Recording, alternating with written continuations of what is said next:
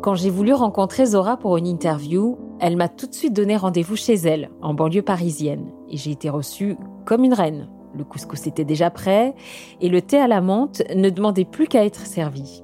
Je découvre alors une femme aussi joyeuse que généreuse, mais assise là, dans son salon, jamais je ne me serais douté qu'elle y avait vécu les pires moments de sa vie. Son histoire, c'est celle d'une jeune femme venue de Kabylie rejoindre son mari, qui était son voisin d'en face au village, et une fois en France, elle vit avec lui un calvaire, et pourtant elle lui donne tout, son amour, son corps et sept enfants, sans jamais rien recevoir en retour, si ce n'est des coups et des cicatrices. Jusqu'au jour où son mari lui coupe les vivres, Zora se met alors à travailler, et c'est pour elle une renaissance. Comment se reconnecter avec son corps quand il a été une telle source de souffrance? Et peut-on vraiment laisser cette souffrance derrière soi? Attention, cet épisode aborde le sujet des violences conjugales. Nous vous recommandons de l'écouter dans des conditions adaptées. Je m'appelle Aïda Touiri et vous écoutez Se Retrouver, une série de podcasts proposés par la Fondation L'Oréal et dans laquelle des femmes éprouvées par la vie se racontent dans leur rapport au corps et expliquent comment elles sont parvenues à changer leur regard sur elles-mêmes.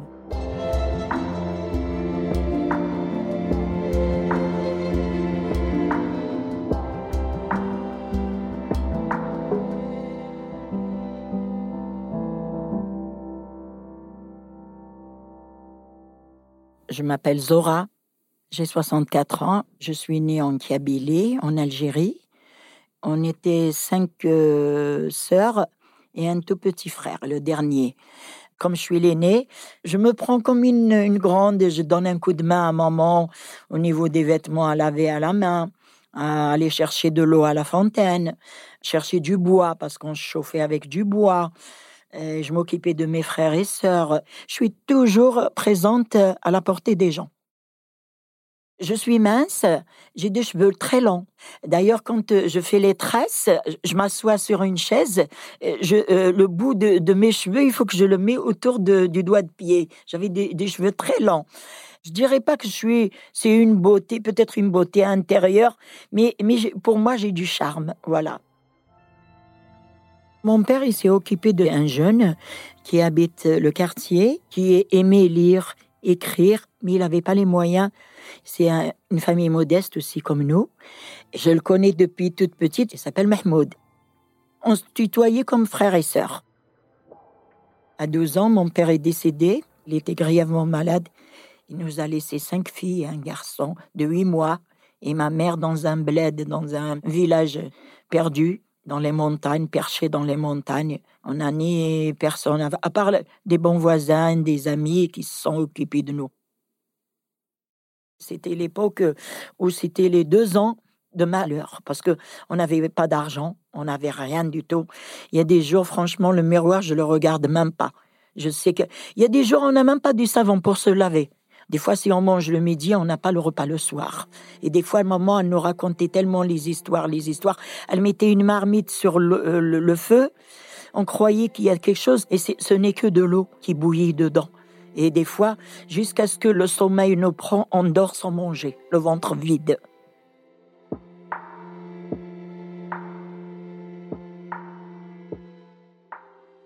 Une fois que j'avais 15 ans, Mahmoud, sa mère et son père, ils lui ont dit pourquoi tu te maries pas avec la voisine?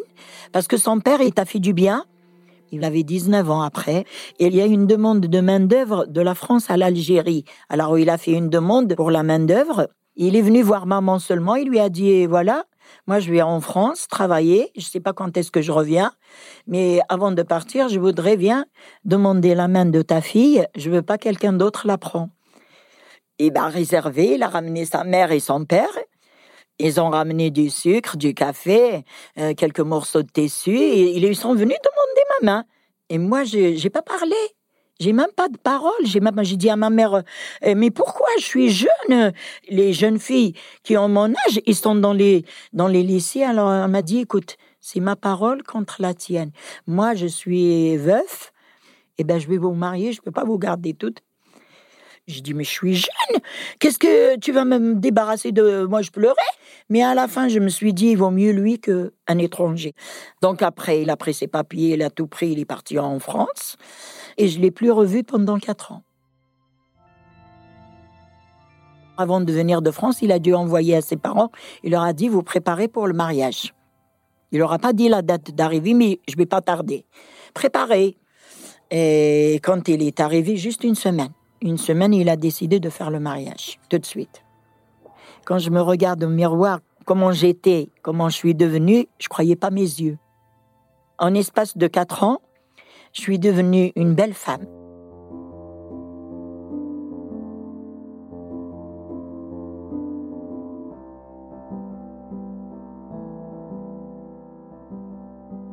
On a été ramener l'imam, on a fait une petite cérémonie, ils m'ont fait le cortège, on a fait le tour du village deux ou trois fois. Après, il m'a ramené à la maison.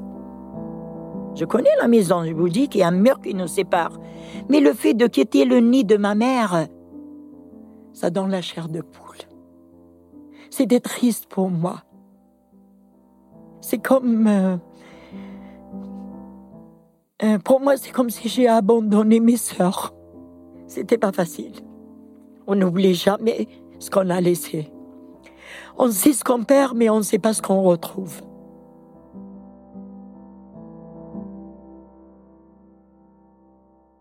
Je passe mes journées à la maison, mais j'étais heureuse, je ne dis pas le contraire. Il est resté un mois, un mois et demi à peu près avec moi. Et par malheur, tout de suite, je suis tombée enceinte. C'était très dur pour moi.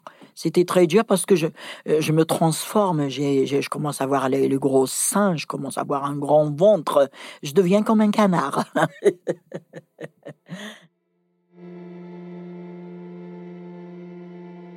Farid, il est né pendant l'hiver, en, 77. On chauffait avec du bois. Euh, il n'y a pas d'isolation, il n'y a rien du tout. Franchement, le froid, c'est tu peux pas sortir de, de sous la couette. Et j'ai attrapé froid je suis tombée malade. J'étais paralysée d'un côté gauche. J'ai été hospitalisée pendant deux mois. Ça ne va pas. Et j'ai une cousine qui travaille à l'hôpital en orthopédie. Elle a écrit une lettre à Mahmoud. On fait ce qu'on peut pour elle, mais du moment que tu es en France, pourquoi tu le. On fait une prise en charge, tu l'emmènes avec toi en France pour l'emmener. Et c'est là qu'il a pris la décision. Et ma mère, elle a vendu une chèvre. Elle m'a pris le billet. Je suis venue en France. Euh, moi, j'ai personne. je pleure, je pleure.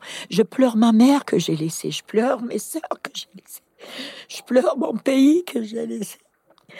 Euh, j'étais, euh, je vous dirais, j'étais éloignée de tout malgré, malgré le peu de choses qu'on avait, mais j'étais éloignée de, des belles choses que j'avais.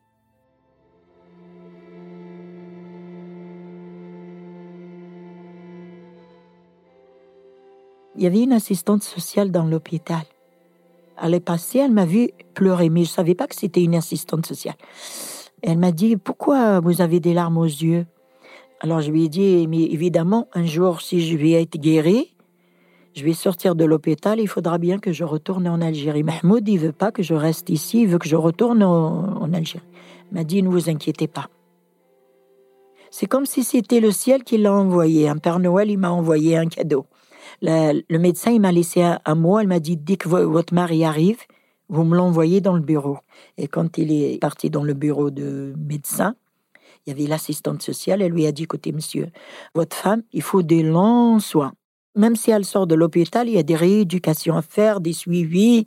Alors, euh, elle a dit, on va vous aider. Je vous trouve un appartement, vous restez là. On s'occupe de votre femme. Peu de temps après, je suis sortie. On a eu cet appartement. C'est le rêve de ma vie. Je suis restée dans cet appartement. Et deux ans après, je suis tombée enceinte de deuxième enfant. Et c'est là que mon euh, Mahmoud commençait à boire. Je pense qu'il voulait pas que, que, je reste en France. Il était libre tout seul. Il préférait me laisser chez ses parents. Je pense que c'est ça.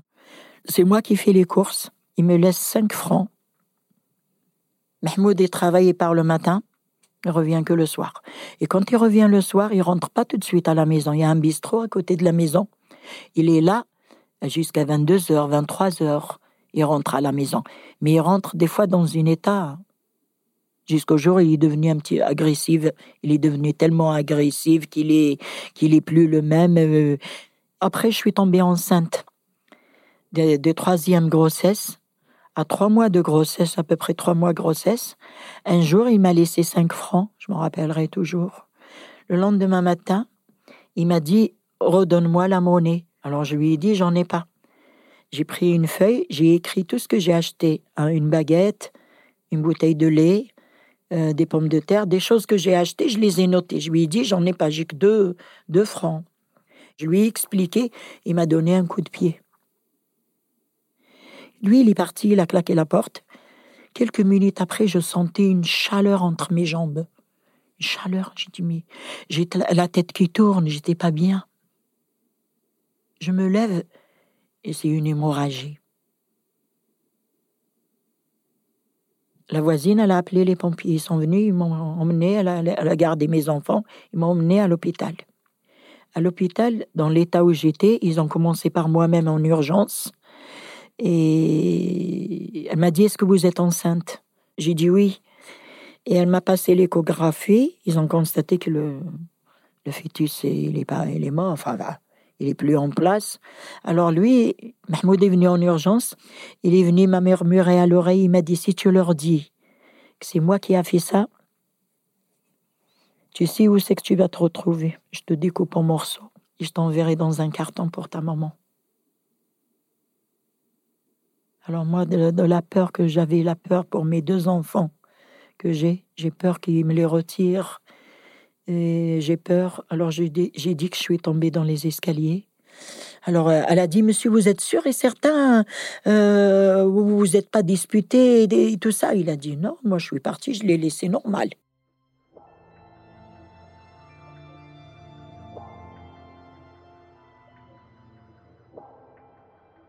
Après ça, je suis restée quelques jours à l'hôpital, pas beaucoup. Je suis restée, je crois, deux jours à l'hôpital, 48 heures. Et ils m'ont donné un traitement et je suis rentrée à la maison. Il me parlait pas, je lui parle pas. lui dans son coin, moi dans mon coin, je dors avec mes deux enfants. Il dit pas pardon. C'est sa parole contre la mienne.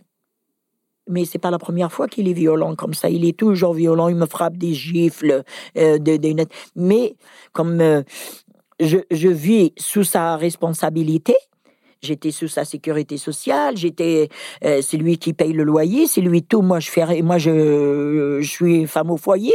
Je m'habille avec le Secours catholique. Je me dis, c'est comme si on aurait ouvert un puits, on m'aurait lancé dedans. Il faut passer par là pour voir ce que c'est que la torture ce que c'est que euh, la vie d'un homme qui prend sa femme, il l'étrangle, il, la tabasse jusqu'à ce qu'elle jette du sang dans la bouche, le nez, euh, il lui casse les dents et tout. Ça, ça m'est arrivé. Pour moi, c'est une torture.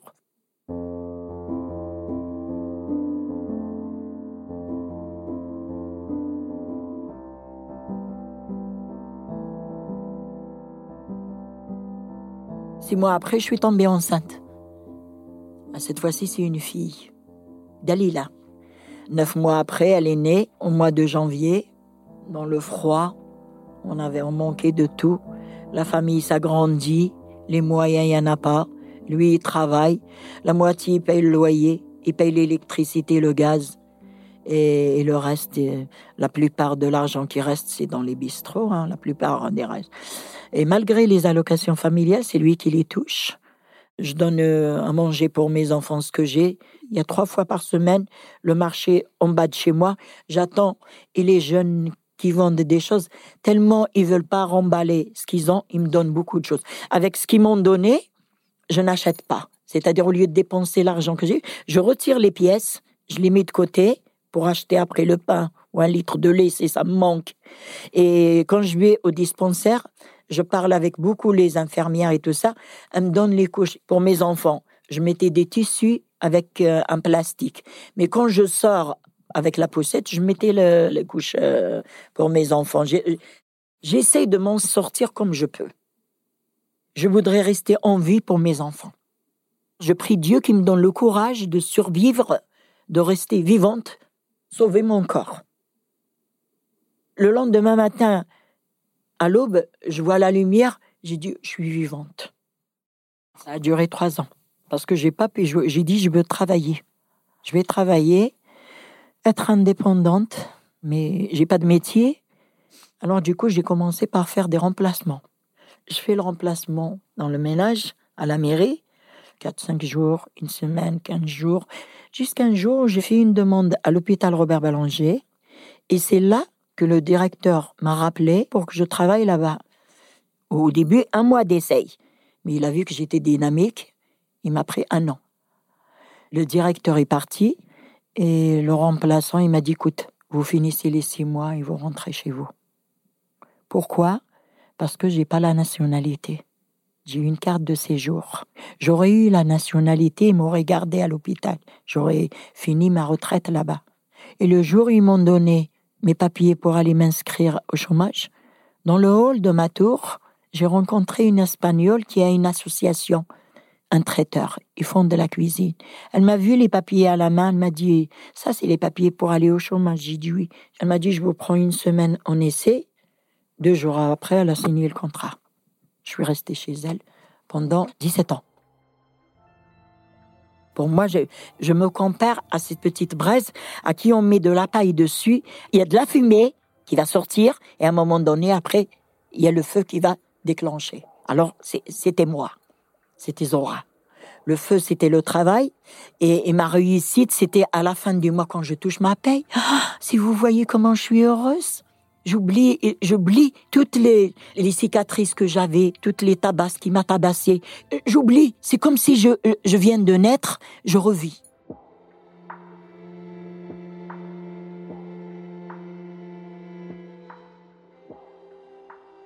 Un jour, il y a une dame, euh, en 2002, il y a une dame euh, qui travaille euh, à la, société Le Bailleur.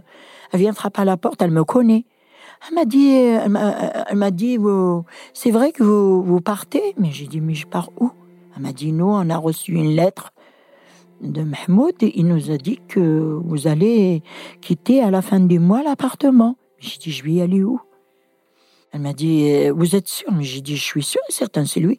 Elle m'a dit, écoute, euh, on a envoyé une lettre à la maison parce que le loyer n'a pas été payé.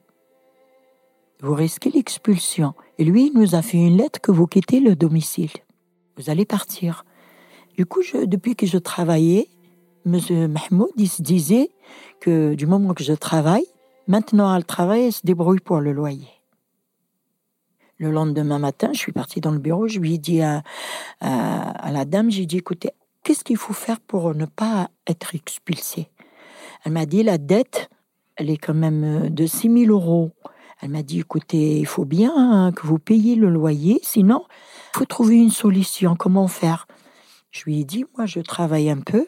Si je peux donner chaque mois un petit peu de ce que je travaille, je vous les donne, il n'y a pas de souci m'a dit c'est pas suffisant. De toute façon, le dossier il est parti euh, au tribunal. Et c'est eux qui tranchent.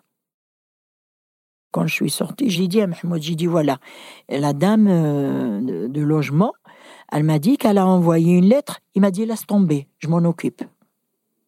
Trois mois sont arrivés. Deux jours avant la convocation, il a pris sa valise et il est parti en Algérie. Alors, à la convocation, moi, j'étais prête. On m'a convoqué, moi, j'étais prête.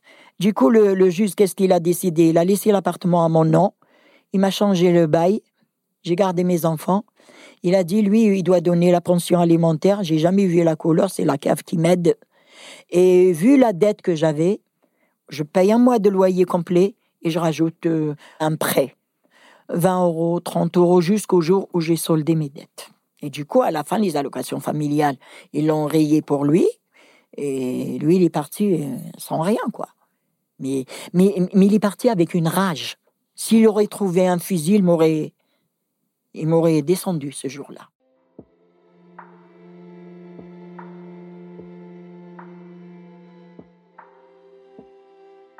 Quand Mahmoud il est parti, c'est un soulagement. J'ai dit maintenant je peux vivre, je peux faire tout ce que je veux. Je vais, je vais au cinéma si je peux. Je vais au restaurant si je peux. Je vais dans les magasins. Même si j'achète pas, je regarde quand je sors, j'aime bien me faire coquette. Mes enfants, quand ils me trouvent euh, les cheveux brossés ou je mets un, foulard propre et tout ça, maman, qu'est-ce qui se passe? Tu vas quelque part? Ils me un moment, t'as changé, t'as changé. Ils me disent, ça me fait plaisir. Déjà pour moi-même, pas pour les autres. Moi, je je regarde, je regarde pas le regard des autres. Des fois, il y a des hommes quand je je me fais coquette qui me regardent, je baisse les yeux, je passe. J'aime même pas le regarder. Pour dire franchement, ça m'a laissé une trace. Je dis au fond de moi-même, les hommes, une fois que vous avez la trace, vous dites seulement, je vais vivre pour moi-même et mes enfants. J'ai été une fois chercher un colis à l'association fraternelle. Un mois après, ils m'ont reconvoqué un deuxième colis. Et la troisième fois, ils m'ont, envoyé un message en me disant, est-ce que vous voulez participer à l'atelier pour l'esthétique, faire un soin de visage? Alors j'ai tout de suite dit oui. J'ai jamais fait de soins de visage de ma vie. Je vais être belle. Je vais, je vais voir comment je serai. Et, et ça me ferait du bien à ma peau, à, ma, à moi-même, au fond de moi-même. Arrivé là-bas, on a attendu dix minutes. L'esthéticienne est arrivée. Elle est venue avec ses accessoires et tout ça. Elle nous a disposé sur la table. Chacune, elle lui a donné une roulette, chacune une crème, chacune un bol, chacune des lingettes, chacune des, du coton. Alors, elle nous explique ce qu'il faut faire pour le visage. Elle nous a mis la crème, après elle nous a mis un gommage et le masque. Après, à la fin, elle nous a donné, euh, nous a, avec une lingette, elle nous a tout nettoyé, le, visage. Personnellement, euh, je parle de moi-même, je ne sais pas les autres dames. Mais je lui ai dit à cette jeune fille, j'ai dit, vous êtes un ange tombé du ciel. De s'occuper de nous, les seniors, on était délaissés. J'ai dit, j'ai jamais été à l'esthétique, j'ai jamais été euh, au coiffeur, j'ai jamais été quelque part. C'est quand vous êtes un ange tombé du ciel, elle avait des larmes aux yeux. Elle est venue, elle m'a fait le massage elle-même. Elle m'a fait le soin de visage elle-même. J'étais ravie. C'est comme une petite fille à qui on donne un jouet par terre, elle joue. C'était comme ça pour moi. Je me suis oubliée. J'ai oublié mon âge.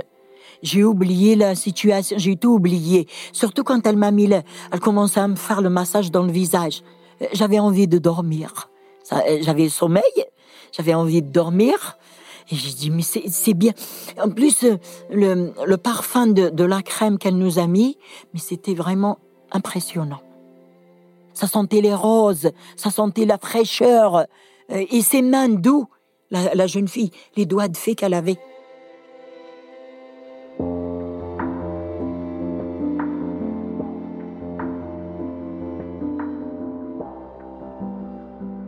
Dis toujours aux jeunes filles, aux adultes, maman, papa, n'importe qui que je connais, je donne des conseils, comme on me les a donnés les premiers. Je dis toujours la vie, on dit la vie, elle est longue. Elle est jamais longue, la vie. Elle est toujours courte. Il faut faire du bien si on peut. N'oubliez pas que la vie, elle est courte. Vous savez, quand on a le moral, on a la tête sur les épaules, on peut manger le pain trempé dans de l'eau, ça devient du miel. Mais quand on n'a plus le moral, on n'est pas bien, on est blabla, on est à, plat.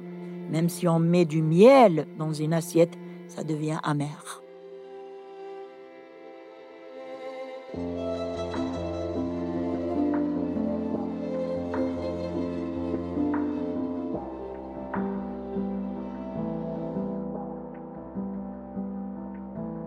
Je m'appelle Aïda Touiri et vous venez d'écouter Zora qui m'a fait à la fois rire et pleurer avec elle.